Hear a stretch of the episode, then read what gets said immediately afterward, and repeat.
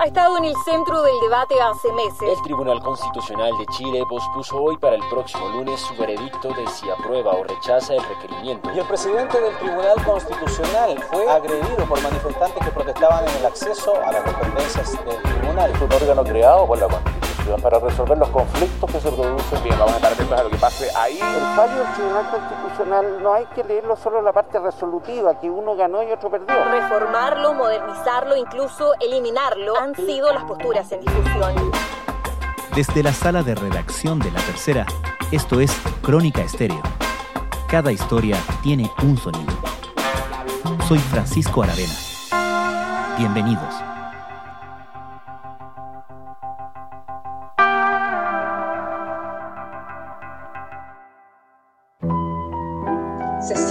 Ordinaria de pleno del Tribunal Constitucional.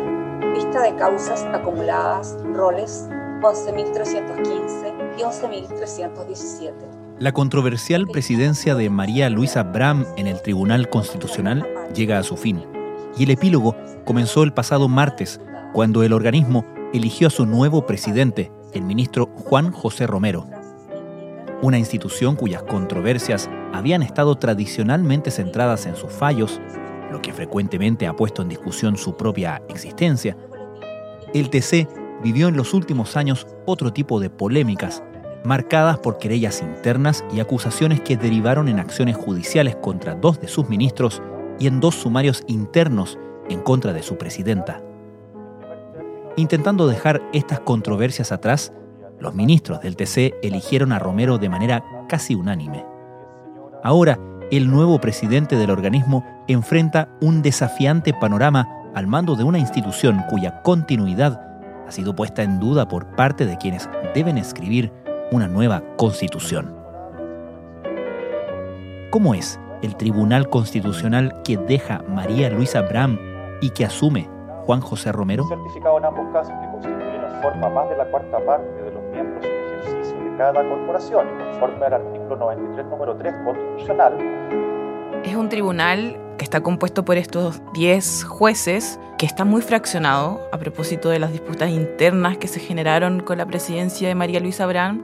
Entonces, Juan José Romero podríamos decir que llega a una especie de zona de batalla. Leslie Ayala es periodista de La Tercera. El TC siempre ha sido un órgano muy controversial, pero por sus fallos. No se había vivido una época como la, actual en que habían bandos de distintos grupos de ministros. Sin ir más lejos, se abrieron sumarios, hubo denuncias penales de parte de algunos de sus miembros, donde se abrió una investigación en que se investiga eventual corrupción al interior del Tribunal Constitucional. A propósito de los dichos de María Luisa Abraham en una entrevista con la tercera, donde ella señalaba que las demoras que existían en la era de su antecesor, Iván Arostica, podían incluso llegar a ser actos de corrupción en algunos casos de violaciones a los derechos humanos donde supuestamente militares iban a buscar tiempo al Tribunal Constitucional para no ser condenados. La Fiscalía Metropolitana Centro Norte abrió una investigación tras una solicitud de la diputada Carmen Gers para determinar si hubo delito de prevaricación y cohecho. Polémica que se da luego de que el Tribunal Constitucional Entonces, es claramente Juan José Romero va a tener que liderar un tribunal que está quebrado y que también es un tribunal que en su composición va a cambiar mucho de aquí a marzo del próximo año, cuando se van cuatro ministros, entre ellos María Luisa Abraham y el propio Juan José Romero. Por lo tanto, va a ser una presidencia bastante corta. Claro, y de esa forma también lo plantearon los ministros al momento de elegirlo a Juan José Romero, este profesor de Derecho de la Católica, lo plantearon como una especie de presidencia de transición, ya que como el 40% del tribunal va a cambiar de aquí a marzo del próximo año, algunos ministros plantearon que era un poco también de deferencia con esa nueva composición que va a existir en el Tribunal Constitucional, el tener una presidencia que se acaba justamente en esa época. Muy buenos días a todos. Lo que yo quiero plantear es lo siguiente. Es cierto. Habían varios que no eran partidarios de imponer un nuevo presidente en un tribunal que obviamente después va a tener una composición totalmente distinta, entonces sirvió la fórmula y fue finalmente lo que ganó el plantear que Juan José Romero sea presidente por estos seis meses que no son prorrogables y que en esos seis meses cumpla dos misiones muy importantes para quienes lo eligieron. ¿Cuáles son esas misiones? Por una parte, es enfrentar este proceso constituyente, ya tenemos instalada la Convención Constitucional, lo más probable es que de aquí a fin de año ya se empiecen a zanjar ciertas ideas de, por ejemplo, si la próxima constitución va a contemplar un tribunal constitucional, cuál va a ser si es que lo contempla, porque hay quienes plantean, según el estudio de la tercera, hay un 30% de los convencionales electos que ellos plantean eliminar directamente este órgano y reemplazarlo por otro distinto, aunque los menos radicales señalan que no hay que eliminarlo, sino más bien buscar una modificación, por ejemplo, en la forma en que se nominan a quienes lo integran, que deje ser un tribunal de corte tan político y más bien que en ese lugar estén, por ejemplo, los mejores constitucionalistas o expertos en derecho público de la plaza, por decirlo de alguna forma, o, bueno, distintas formas también, fórmulas de cuáles son las atribuciones que va a tener este Tribunal Constitucional, si se le quita o no el control preventivo de las leyes que se aprueban en el Congreso, etcétera. Entonces, por una parte, lo que le confiaron al ministro Romero, los ministros que lo eligieron, que fueron al menos nueve, recordemos que María Luisa Abraham, la actual presidenta, se abstuvo, entonces no le dio la unanimidad, pero bueno, fue un 9-1, por decirlo de alguna forma, le pidieron que lo primero era tratar de salvar la continuidad del Tribunal Constitucional y para eso, obviamente, tender puentes con esta Convención Constitucional. Eh, algunos ministros le plantearon que ellos querían que se demostrara mejor el trabajo que se realiza, que no solamente este trabajo como polémico cuando ellos toman decisiones que son públicas, sino más bien que también tienen un trabajo que es más bien silencioso, donde ellos obviamente asumen este rol de ser el guardián de la Constitución en distintos tipos de cosas tan cotidianas, por ejemplo, como la ley de armas, la ley Emilia u otras leyes, y también obviamente lo que realizan al momento de quien acude pidiendo que se establezca si es constitucional o no alguna norma, etc. El Tribunal Constitucional fue creado por una reforma realizada a la Constitución de 1925 y luego fue disuelto en 1973 por siete años. Está compuesto por 10 Esa es una misión, tender puentes con la Convención Constitucional, salvar el Tribunal Constitucional como órgano en esta nueva Constitución. Y la otra que tampoco era menor para muchos de los que votaron por Juan José Romero, era que justamente mejore el clima laboral. Claro. Fue una especie de catarsis, quienes estuvieron presentes lo, lo señalan de esa forma, en el sentido que todos se sinceraron de que este clima eh, tan enrarecido que existía al interior del tribunal, estos bandos irreconciliables, como le llamaban, solamente han hecho que justamente la imagen pública del tribunal se deteriore aún más. O sea, ya no solamente tienen las críticas por lo que ellos resuelven en materia jurisdiccional, sino que además ahora son criticados por como esta especie de bolsa de gatos que hay al interior donde ya se perdió incluso el respeto por ellos mismos, según lo que ellos mismos plantean. Entonces, también en la figura de Juan José Romero, que es un ministro más bien quitado de bulla, se repitió mucho en este pleno donde se lo eligió, que era una persona prudente y que además tenía mucha templanza. Entonces se le solicitó explícitamente que también busque la fórmula de terminar con estos bandos que existen en el interior del Tribunal Constitucional y con estas peleas que muchas veces son privadas, pero a la vez se hacen tan públicas. Entonces esas fueron las dos misiones que le encomendaron y él, al final, cuando recibe estos votos, acepta estos desafíos planteando que obviamente los necesita a todos para que, de cierta forma, este Tribunal Constitucional sobreviva a este proceso constituyente que estamos viviendo en el país. Después del golpe eh, militar se suprime en noviembre el tribunal, ¿ya? Como cierto, todas las instituciones que venían funcionando en democracia se suprime, pero la Comisión para el Estudio de la Nueva Constitución, ¿cierto? Conocida como Comisión Ortuza, empieza a trabajar casi inmediatamente después del golpe. Eh, antes la idea es generar un proyecto constitucional de alguna manera lo transversal, lo casi unánime de su elección da cuenta de ese espíritu, ¿no? Claro, de hecho, muchos lo leyeron de esa forma. Quizás hasta este martes eh, existían bandos al interior del Tribunal Constitucional, pero la propia eh, elección y el que casi todos estuvieran en una misma posición dio cuenta que estos bandos de existir, que existían, ya no tienen ningún tipo de fuerza y ya todo se vuelve un poco más líquido y, y todos están en el plan de remar en conjunto para la sobrevivencia de este órgano constitucional. Actualmente el Tribunal Constitucional está conformado por 10 ministros, tres de ellos son elegidos por la Corte Suprema, mientras que los restantes son designados por el presidente de la República e integrantes del Congreso Nacional. Nueve años permanecen en el cargo.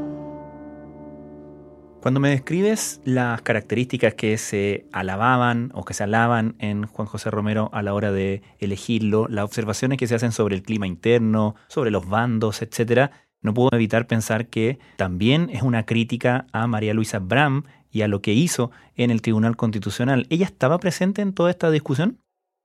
Sí, de hecho ella en su calidad de presidenta dirigió toda esta discusión, ella le fue dando la palabra a cada uno de los ministros en este tipo de órganos, en particular en el Tribunal Constitucional, cuando toman la palabra para votar lo hacen desde el último nombrado, en este caso el ministro Pica, hasta el más antiguo, en este caso ella, por ser la presidenta también es la última en votar, entonces se dio una situación donde ella dirigió este debate y varios de sus detractores públicos, por ejemplo el ministro José Ignacio Vázquez, y el ministro Iván Aróstica hicieron muchas referencias a que esta última presidencia, en sus propias palabras, dijeron que había superpuesto intereses personales por mm. sobre los intereses del colectivo del tribunal y que ella era muy responsable de todas estas fracciones que se habían realizado, primero porque ella llega a la presidencia y lo dice así el ministro Vázquez, realizando un acuerdo a espaldas del Pleno, según sostuvo. Un golpe blanco se llamó en su momento. Claro, haciendo un acuerdo transversal incluso con eh, jueces que no son de su bando, por decirlo de alguna forma, o sea, no son de su sensibilidad política. Recordemos que para lograr la presidencia ya lo, tuvo que hacer un pacto con Nelson Pozo y con Gonzalo García, que son más bien de sensibilidad progresista. Entonces, bueno, todo esto se, se le encaró al momento de, de mostrar las fortalezas que tenía Romero versus esta personalidad avasalladora y que algunos planteaban como muy personalista de la presidencia de María Luisa Abraham. Ahora, no todo fue malo para María Luisa Abraham, también sus amigos, el ministro Miguel Ángel Fernández, el propio ministro Pozo, el ministro García y la ministra Pía Silva destacaron que ella logró en medio de una pandemia que el Tribunal Constitucional siguiera trabajando y de hecho lo hizo de una forma como casi si hubieran estado presencial. Entonces, no todos fueron críticas a la presidencia de María Luisa Bram. Eh, también tuvo una especie de homenaje en ese, en ese momento en que se estaba votando al nuevo presidente. ¿Hizo descargos ella respecto de las cosas no amables que se decían de su gestión? No, al parecer siempre cuando se hacen estos duelos, por llamarlo de alguna forma, ella trata de omitir responderles a quienes la critican abiertamente. Y esta vez no fue la excepción. De hecho, ella solamente habló al momento que le tocó votar. Y bueno, dio palabras de, buena crianza al nuevo presidente, lo felicitó por su cargo, dijo que ella estaba muy disponible a esta transición donde ella tiene que entregarle obviamente todo eh, el trabajo que se realiza en la presidencia, pero se abstuvo y no le dio el voto con el que habría sido electo unánimemente por todo este Tribunal Constitucional. Eso en parte porque el ministro Romero es un ministro que integra la primera sala, es muy cercano a Iván Aróstica y también al ministro José Ignacio Vázquez, que son públicos enemigos íntimos de María Luisa Brandt. El llamado VAR el llamado VAR, claro, a propósito de sus iniciales de su apellido y el controvertido árbitro virtual de la FIFA. Respecto a estos dos capítulos, artículo 11 y artículo 31, concluyen los actores que conforman la constitución vigente. No es posible restringir o limitar el. Eh, ahí hubo un, como un punto político en el que ella, quizás también por lo que ha sentido que han sido los ataques internos durante su presidencia, no quiso darle como este éxito avasallador a este contrincante pero bueno, fue electo casi por unanimidad. Ella se abstuvo, no votó en contra ni tampoco votó por algún otro ministro. Entonces, esa fue la situación en que ella ya se va despidiendo de su controvertida presidencia. A eso convocamos a todos los poderes del Estado y a todos los habitantes de nuestro país.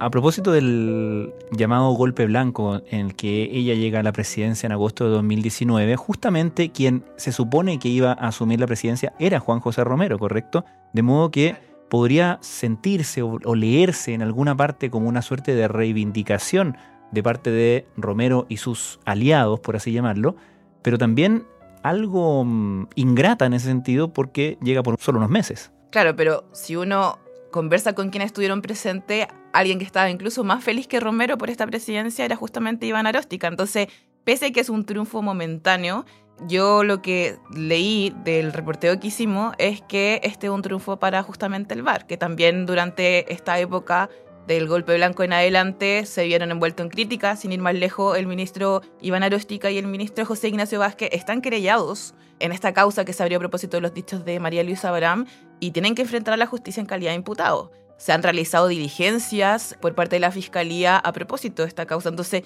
claro, quienes estuvieron presentes señalan que el que estaba más dichoso y que, que manifestó mayor alegría y emoción por el triunfo de Romero fue justamente el predecesor de María Luisa Abraham, Iván Aróstica, que quizá a él le habría gustado pasarle el mando a su amigo Juan José Romero, pero sin embargo finalmente también le llega a la presidencia a sus manos a uno de sus más cercanos. Hay que reconocer que todas las personas son hasta cierto punto y en ciertas circunstancias vulnerables. De hecho, depende de nuestra capacidad de respuesta para resistir aquellas amenazas que nos puede producir un daño. Desde el punto de vista de los derechos humanos, son vulnerables quienes tienen disminuidas sus capacidades para, por distintas razones, hacer frente a las eventuales lesiones de sus derechos básicos, es decir, disminuidas sus capacidades para ejercer derechos. Ahora, ¿quién es Juan José Romero en términos de su matriz ideológica, por así decirlo, su comportamiento en las votaciones y cuán relevante es ese perfil dado todo lo que hemos conversado del momento en el que llega a ocupar la presidencia del TC. El ministro Juan José Romero es profesor de la Universidad Católica, en ese sentido tiene vasta trayectoria académica. Él también integró, por ejemplo, el Tribunal de la Libre Competencia, es un ministro que es muy respetado en el ámbito jurídico por, obviamente, sus credenciales intelectuales. Es un ministro católico, en este mapa lo podríamos instalar como cercano a la sensibilidad más de derecha, conservador, pero pese a todas estas características, y de hecho lo reconocen los propios ministros de sensibilidad progresista como Nelson Pozo, él es muy independiente en sus votaciones. Tan independiente que uno podría pensar que, por ejemplo, cuando el presidente Piñera recurre al Tribunal Constitucional para echar abajo el proyecto de ley del retiro del 10% de la AFP, el ministro Romero no le dio el voto a la moneda. Hola, ¿qué tal? Muy buenas tardes. Efectivamente, todo se está resolviendo aquí en el Tribunal Constitucional desde muy temprano. A las 9 de la mañana comenzó a sesionar el eh, pleno del Tribunal. De hecho, fue sorpresivo pero al interior del Tribunal Constitucional dicen que no lo es tanto, porque él no es un ministro que uno podría decir como, bueno, tiene sensibilidad derecha, entonces vota de esta forma. Quizá en los temas más valóricos sí, ahí no se mueve el voto en contra del aborto en tres causales, pero en, otra, en otros ámbitos es un ministro que dicen que es muy técnico y al ser técnico también y al interpretar la Constitución, él se muestra muy independiente. De hecho, Nelson Pozo cuando vota por él valora mucho esa independencia que él ha demostrado, sobre todo en los últimos casos más importantes que han llegado a mano del TC. Entonces, ese sería como el perfil del ministro, un ministro quitado de bulla, pertenece a este grupo, son sus más cercanos el ministro Oróstica y el ministro Vázquez, pero sin embargo también en, en la propia sesión del Pleno se notaba que él había conversado mucho con este otro bando antes y previo a la votación y había también realizado acercamientos con la propia María Luisa Abraham, porque en su intervención él señala que se acercó a María Luisa Abraham para felicitarla y decirle que el Tribunal Constitucional al igual que el Congreso Nacional, habían sido las instituciones que mejor habían funcionado durante la pandemia, es decir, nunca dejaron de sesionar ni de tener la carga laboral que antes de la pandemia tenían. Entonces, ahí uno nota que es un ministro que además se sabe mover al interior del Tribunal Constitucional y sobre todo de los bandos que existen en la actualidad y que ahora se empiezan a derrumbar. Miguel Ángel Fernández, eh, Juan José Romero, Gonzalo García, María Pía Silva y Cristian Letelier. Ellos, eh, los cinco, estuvieron en contra de esta inhabilidad y en el caso de estar a favor de la inhabilidad eh, en Rodrigo Pica, José Ignacio Vázquez, Nelson Pozo e Iván Aróstica. Finalmente, Leslie, ¿qué pasa con estos sumarios abiertos en el Tribunal Constitucional en contra de María Luisa Bram por abuso a los funcionarios y por este polémico allanamiento de la oficina? Bueno, esos dos sumarios siguen en curso, ya se levantaron cargos en cuanto al tema de los maltratos a funcionarios del Tribunal Constitucional. Se repitió mucho también en el Pleno eso. ¿ah? El propio Gonzalo García, que uno diría que es cercano a María Luisa Bram, dijo que los funcionarios del Tribunal Constitucional eh, necesitaban paz. Entonces, no fue menor lo que se ha vivido al interior del, TC en cuanto al tema este de las denuncias, por supuesto, acoso, eh, que finalmente terminaron en cargos por maltratos habituales a los funcionarios. Y eso está abierto, sigue su curso, aún no se ha cerrado. Inédito eh, que se haya hecho una investigación en las dependencias exclusivamente de los ministros por parte de personal que hasta el momento no se nos ha, no se nos ha brindado la información exactamente de, qué personal se trata. Porque han habido distintas versiones, entonces eso produce una situación de desazón lo mismo pasa con el tema del, supuesto allanamiento sin permiso de las oficinas de los ministros. Son cosas que están vigentes. Recordemos que María Luisa Abraham termina su periodo como presidenta ahora, el 26 de agosto, pero sigue siendo integrante del Tribunal Constitucional hasta marzo del próximo año. Entonces, todo esto todavía tiene un plazo que está corriendo y obviamente es algo que no se borra con que ella salga de la presidencia, sino que más bien se mantiene vigente como un sumario interno administrativo que llevaba adelante el ministro Pica y que ahora está en manos también de las salas del propio Tribunal Constitucional. En el Tribunal Constitucional los ministros no solamente tienen el derecho de privacidad como cualquier ciudadano, entenderán ustedes que un ministro del Tribunal Constitucional tiene que decidir cosas económicas de muy alto valor y cosas políticas de mucha incidencia. O sea, Leslie Ayala, muchas gracias. Gracias a ti. En ese sentido es más complejo que una simple afectación, que ya grave, al derecho a la privacidad.